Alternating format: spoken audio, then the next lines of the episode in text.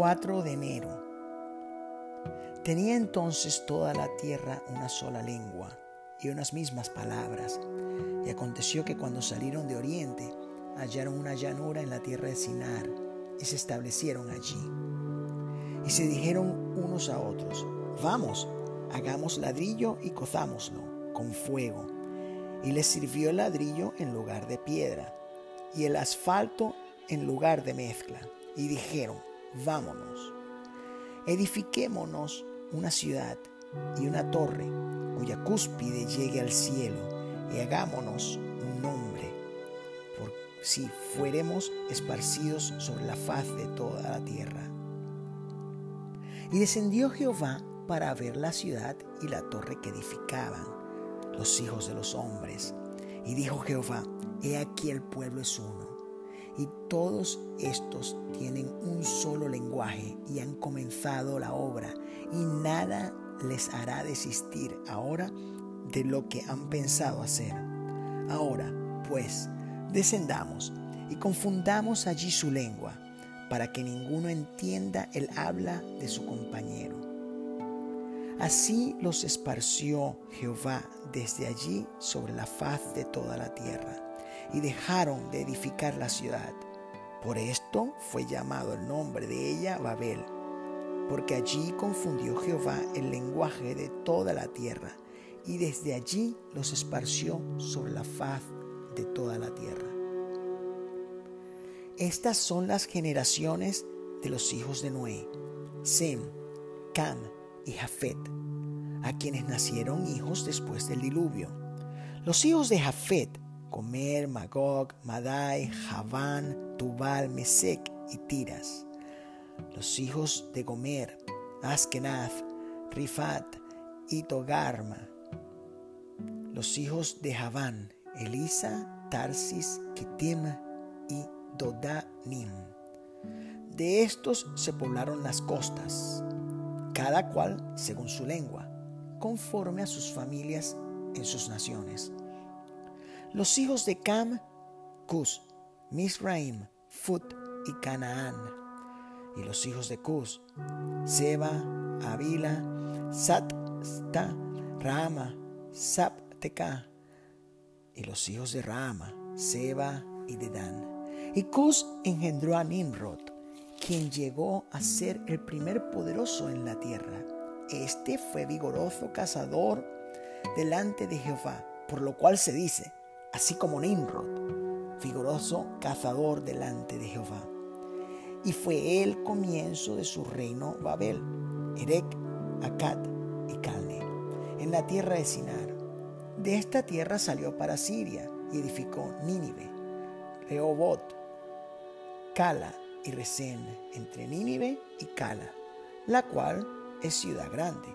Misraim engendró a Ludim, a Anamim, a Leabim, a Naftuhim, a Patrusim, a Caslusim, de donde salieron los filisteos, y a Caftorim. Y Canaán engendró a Sidón, su primogénito, a Et, el Jebuseo, al Amorreo, al Jerjeseo, al Ebeo, al Araseo, al Cineo, al Arbadeo, al Semareo y al Amateo y después se dispersaron las familias de los cananeos. Y fue el territorio de los cananeos desde Sidón, en dirección de Gerar, hasta Gaza, y en dirección de Sodoma, Gomorra, Adma y Seboín hasta Laza.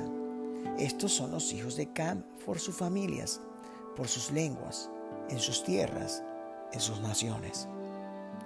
También le nacieron hijos a Sem, padre de todos los hijos de Eber y hermano mayor de Jafet.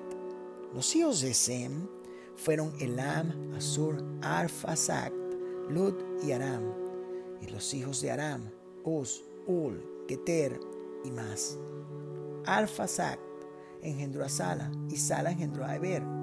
Y a Eber nacieron dos hijos. Y el nombre del uno fue Peleg, porque en sus días fue repartida la tierra. Y el nombre de su hermano, Jotán. Y Jotán engendró a Almodad, Selef, Azar Mabet, Gera, Adoram, Usal, Ticla, Obal, Abimael, Seba, Ofir, Avila y Jobad. Todos estos fueron hijos de Jotán, y la tierra en que habitaron fue desde Mesa en dirección de Cefar hasta la región montañosa del oriente. Estos fueron los hijos de Sem por sus familias, por sus lenguas, en sus tierras, en sus naciones. Estas son las familias de los hijos de Noé por sus descendencias, en sus naciones, y de estos se esparcieron las naciones en la tierra después del diluvio. Estas son las generaciones de Sem. Sem, de edad de 100 años, engendró a Arfasac dos años después del diluvio, y vivió Sem, después que engendró a Arsafac, Arfasac, 500 años, y engendró hijos e hijas. Arfasac vivió 35 años y engendró a Sala, y vivió Arfasac, después que engendró a Salat, 403 años, y engendró hijos e hijas. Sala vivió 30 años y engendró a Eber. Y vivió Sala después que engendró a Eber 403 años y engendró hijos e hijas. Eber vivió 34 años y engendró a Peleg.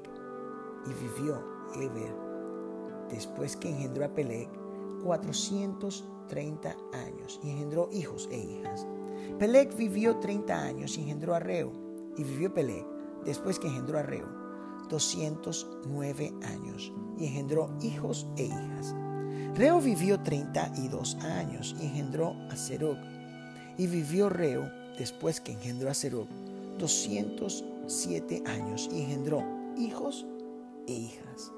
Serug vivió 30 años y engendró a Nacor. Y vivió Serug, después que engendró a Nacor, 200 años y engendró hijos e hijas. Nacor vivió 29 años y engendró a Taré.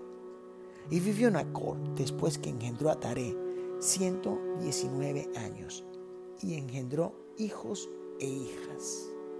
Taré vivió 70 años y engendró a Abraham, a Nacor y a Arán. Estas son las generaciones de Taré. Taré engendró a Abraham, a Nacor y a Arán. Y Arán engendró a Lot, y murió Arán antes que su padre Taret, en la tierra de su nacimiento, en Ur de los Caldeos.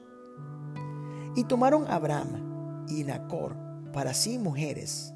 El nombre de la mujer de Abraham era Sarai, y el nombre de la mujer de Nacor, Milca, hija de Arán, padre de Milca y de Isca. Mas Sarai era estéril y no tenía hijo.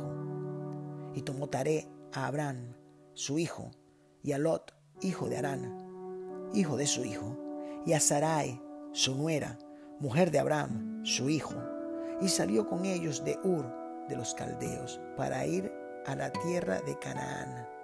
Y vinieron hasta Arán y se quedaron allí. Y fueron los días de Taré 205 años y murió Taré en Arán.